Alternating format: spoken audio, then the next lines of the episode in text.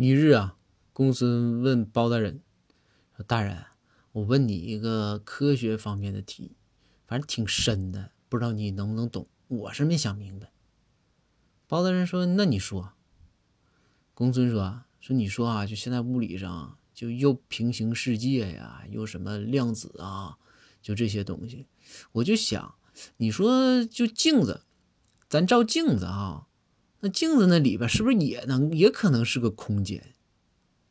包大人说说没准是，但这玩意儿呢，咱也不知道啊，这玩意儿挺深的。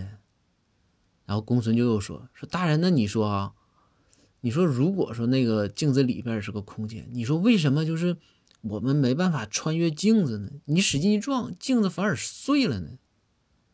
包大人看了看公孙，包大人说啊，公孙。这个事儿我知道，你说什么平行宇宙、量子啊，就那些什么，甚至你跟我提什么弦理论啊，这些东西我不太懂，迷迷糊糊。